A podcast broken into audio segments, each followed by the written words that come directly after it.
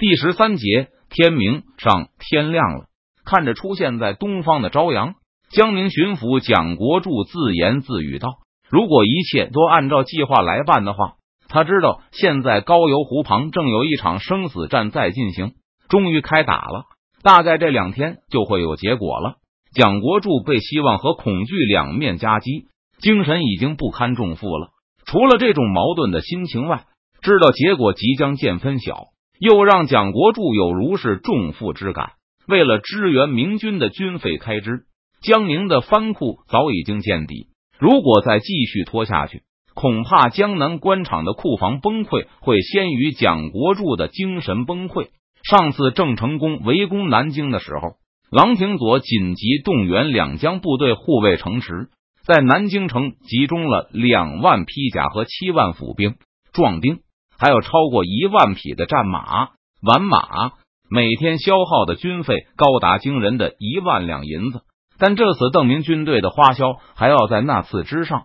尽管有江西巡抚和漕运总督分担明军的军费，南京方面平均每天的支出仍高达一万三四千两之多，肯定要向临战状态的军队提供足额的口粮。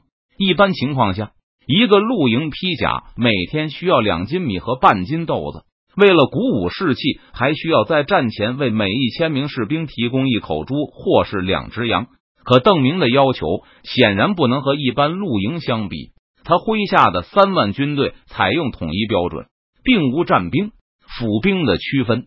每天江宁需要提供的粮草是三万六千斤米面、一百五十头猪或是相当的牲口、鱼类。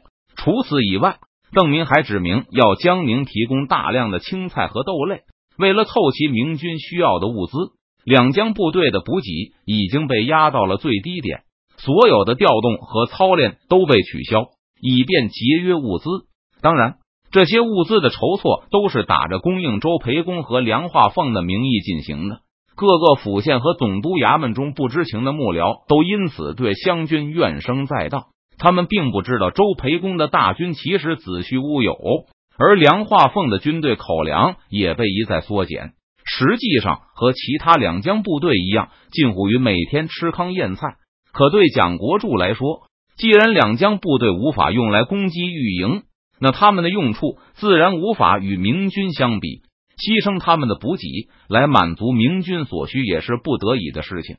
当猪羊不够所需时，两江总督衙门毫不犹豫的收集耕牛给明军送去。最开始，蒋国柱还担心皇帝行动过快，希望明军能有更多的准备时间，以迎战威震天下的八旗劲旅。但到了最后，蒋国柱已经抱着一种早死早投胎的心态，在盼望皇帝尽快抵达了。幕僚们一再指出，两江总督衙门的财政状况已经到了最后关头。一个月高强度的运输，还让大量的车轴报废、完马死亡。后期这些损耗完全是靠张朝拨给的银两来补充。除了鼎力相助的南昌、湖广，也为这次行动提供了财政帮助。张长庚包揽了明军的军服、巨马、长枪以及火药等的需要，还紧急为明军铸造了一些青铜大炮和投石车。每天都有湖广的船只抵达南京。把乘船的军事物资卸下来，交给梁化凤，然后再由后者转交给打着湘军旗号的明军。仅弓箭一项，邓明称每天训练的耗损就有一万支之多。蒋国柱知道邓明的射手大概只有千人，这就说明每个弓箭手每天进行的针对性训练中，每人每天射坏的弩箭就有十支。这差不多是一个露营射手几个月的训练耗损，终于要结束了。蒋国柱轻叹了一声，他已经尽了最大的努力去帮助邓明对抗八旗劲旅，江南为此付出了巨大的经济代价。如果蒋国柱不打算用暴力掠夺近身土豪的话，以后很长一段时间都只能勉强维持官府的运转，估计明年税后都无法恢复正常的军事训练。不过，只要邓明能够顺利击毙顺治，那一切都还是值得的。之前，蒋国柱曾经和邓明面对面的讨论过顺治死后的政治格局。现今的皇太后肯定不愿意大权旁落，而重臣如索尼、鳌拜等人的身上也刻下了太深的顺治烙印。他们都绝不会同意让顺治的皇子以外的人继位。虽然对满清朝廷来说，选择一个成年皇帝或许是更好的选择，皇太后和重臣的同盟应该能够取得上风，压制住其他亲王和旗主的野心。当幼小的皇帝登上宝座，大清处于主右国疑的状态时，北京对江南督府也就只能采用怀柔政策。若是忠于顺治的势力和觊觎皇位的人僵持不下，争权夺利，甚至发生武力冲突的话，那当然是对大清更坏的局面。但对江南督府来说，却是大大的利好，因为这样双方就都需要拉拢他们。尽管邓明断言后一种情况出现的可能性不大，坚持认为皇太后和重臣的联盟实力远在八旗王公之上，但蒋国柱还是希望大清皇室出现内讧。这样，蒋国柱就会获得更大的自由，能够在朝廷重建权威之前，更好的控制江南，像张长庚一样获得效忠于自己的力量，掌握自己的命运，而不是像现在这样完全置于皇帝或是邓明的手中。高邮湖，天亮了，初升的旭日让对垒的两军都发出了欢呼声。黄营内的八旗军官马上行动起来。昨夜，他们已经把部下士兵中大嗓门的人都集结起来。一见到日出，军官立刻让这批士兵登上营墙，开始向对面的叛军喊话。绣着金龙的天子旌旗在墙上升起，御营的官兵齐声高呼，让对面的叛军意识到他们正在攻打的是神圣不容侵犯的天子行营。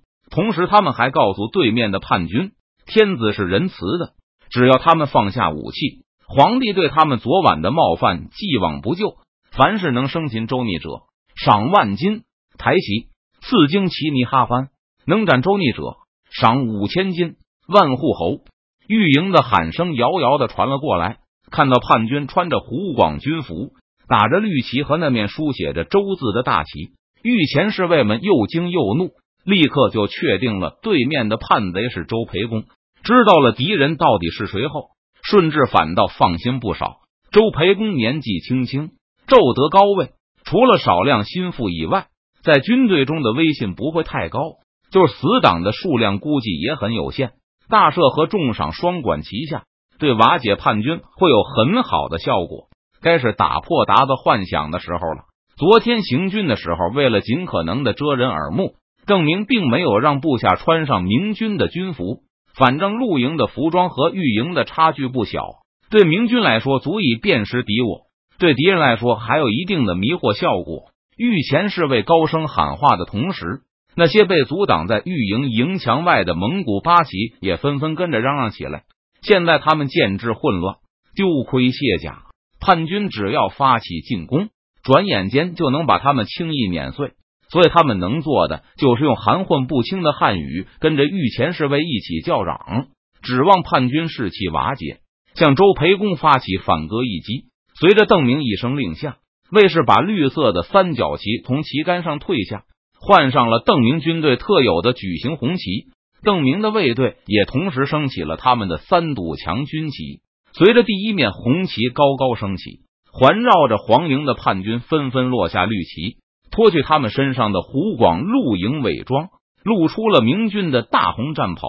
大明长江提督邓见到周围变成了赤赤的汪洋大海，刚才还在高声喊叫的御前侍卫和蒙古八旗们顿时失声，而明军这边则开始了他们的回击。奉朝廷明令，讨伐建州叛逆，弃械者免死，抗拒王师者格杀勿论。早将伴随着明军早将的喊声。前排的明军向被御墙外的蒙八旗残兵发起了攻击。这些蒙古人根本不能靠近黄营，否则就会遭到御前侍卫的攻击。他们大都手无寸铁，也缺少能够保护自己的铠甲，无法抵抗明军甲兵的进攻。而且现在是白天，明军结成战阵逼上来，他们想混战都没有机会。即使在这样不利的局面下，蒙八旗的士兵竟然还不肯投降。他们肩并肩的和明军搏斗，拔出射在他们身上的剑当做短剑和匕首继续抵抗。被长枪刺中的蒙八旗在临死前使出全部的力气攥住明军的枪杆，企图掩护身旁的同伴，给他们创造扑入明军阵中肉搏的机会。这就是和我们汉人打了几百年的塞外野人呢。邓明看着战场上一边倒的屠杀，轻声感慨道：“他们是彪悍的骑兵，没有马匹时仍是很好的步兵，能这样轻松的消灭他们，真是再好不过。”黄营的营墙上，满洲军官们冷冷的看着外面的战斗。成片的蒙古人被明军割麦子一般的砍倒。一个年轻很轻的御前军官忍不住说道：“是不是扔一些武器给他们？”此时，御前侍卫们并不知道，他们正面临着林启龙曾经遇到过的问题。不过，他们做出了和林启龙同样的选择。索额图正好站在这个同僚旁边，他冷酷的说道：“御前侍卫的武器很富裕吗？扔给他们不会被贼人缴获吗？”全军戒备。保护皇上。既然知道了对面是邓明，那么两千满洲八旗也就放下了一切劝降的幻想。他们盾牌在营墙和塔楼上支好，弓箭手紧张的守在其后，准备击退明军对黄营的进攻。不许任何人靠近营墙或营门。军官们生怕士兵在见到蒙古人的顽强抵抗后，对他们心生怜悯，对那些被明军赶过来的蒙古兵心慈手软。从而威胁到黄营的安全。凡是靠近营墙的都是乱贼，一律格杀。扎！御前官兵回答着长官的命令。除了弓箭以外，成排的鸟铳也从盾墙后探了出来。射手们全神贯注的瞄准着前方。